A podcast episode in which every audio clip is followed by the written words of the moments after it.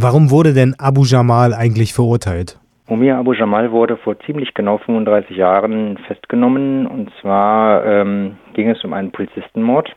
Der weiße Polizist, der den Faulkner, hatte seinen Bruder festgenommen, der mit dem Auto ähm, entgegen einer Einbahnstraße fuhr. Und äh, es kam im weiteren Verlauf zu einem Handgemenge und einer Schießerei. Was genau passiert ist, das ist nie ganz geklärt worden. Auf alle Fälle war Mumia Abu Jamal dabei und der Polizist, der den Faulkner, der wurde erschossen. Und eine forensische Untersuchung ergab, dass die Kugeln aus dem Revolver von Mumia Abu Jamal stammten, der bei dieser Schießerei auch selber verletzt wurde. Und deswegen war sein Urteil ein Todesurteil aufgrund eines Polizistenmordes. Warum wird der Prozess gegen Abu Jamal denn immer noch kontrovers diskutiert? Gibt es da Kritikpunkte, die Sie benennen können? Ja, also der Prozess gegen Momir Abu Jamal, der war sehr problematisch in seinem Ablauf. Zum einen war es so, dass die Jury, die letztlich auch über das Urteil ähm, bestimmt, die war ganz überwiegend mit Weißen besetzt. Nur drei Schwarze waren dabei. Und der Richter, Albert Sabo, der hat äh, sich auch öfters sehr problematisch geäußert im ganzen Verfahren. Seine Unabhängigkeit als Richter, die war doch so, dass man sie in Frage stellen muss. Er hat mehrfach mit den Staatsanwälten geplaudert und hat versucht, die Verteidiger ähm, im Grunde genommen ähm, ja, lächerlich zu machen. Und äh, zum anderen war es auch so, dass die ähm, Vertretung, die rechtliche von Mumia Abu Jamal sehr schlecht war. Er hatte zunächst einen ähm, äh, Pflichtverteidiger, der ähm, so inkompetent war, dass er ihn abgelehnt hat. Und ähm, daraufhin wollte sich Abu Jamal selber verteidigen, was abgelehnt wurde und daraufhin bekam er diesen Anwalt wieder. Das heißt, er hatte einen von ihm selbst als inkompetent angesehenen Anwalt gehabt, der dann im Verfahren ähm, sicherlich auch nicht die beste Performance gezeigt hat was in einem Todesstrafenverfahren ganz entscheidend wichtig ist. Des Weiteren ist auch so, dass die Beweislage in dem ganzen Verfahren, die war auch sehr problematisch, weil ähm, es wurde da ein angebliches Geständnis hervorgehoben von einem, was Abu Jamal gegenüber einem Polizisten gemacht haben soll.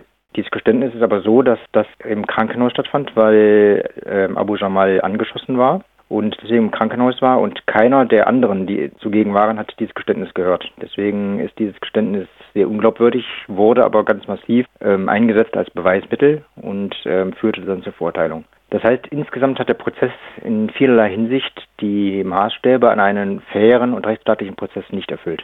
Ja, aber über solche Prozesse, gerade in den USA, auch gegen Schwarze, hört man ja das öfter mal Berichte. Warum hat dann dieser Fall weltweit so Aufsehen erregt? Er hat ja auch viele Unterstützer aus prominenten Kreisen seien es Schauspieler, Künstler, Filmemacher etc. Ja, Mumia Abu Jamal war, bevor das Verfahren kam, ein Black Panthers-Aktivist, war auch als Radiojournalist in Philadelphia durchaus bekannt und war politisch sehr stark engagiert und war deswegen auch sehr bekannt und er hat deswegen auch eine sehr starke Unterstützerschaft bekommen aus der politischen Szene weil er als Aktivist vorher bekannt war und er hat auch weiterhin, na, auch nach der Verurteilung, politisch gearbeitet und hat aus dem Gefängnis heraus eine ganze Reihe von Schriften veröffentlicht, die eine ziemlich weite Verbreitung gefunden haben und deswegen hat er auch eine sehr breite Unterstützerschaft gefunden. In letzter Zeit hört man immer wieder Meldungen über den kritischen Gesundheitszustand von Abu Jamal. Was gibt es da zu sagen? Ja, also der Gesundheitszustand ist in der Tat nicht gut. Äh, er leidet an Diabetes und an Hepatitis C. Die medizinische Versorgung, gerade was die Hepatitis angeht, ist absolut unzureichend. Er bekommt keine angemessenen Medikamente und das ist jetzt auch mehrfach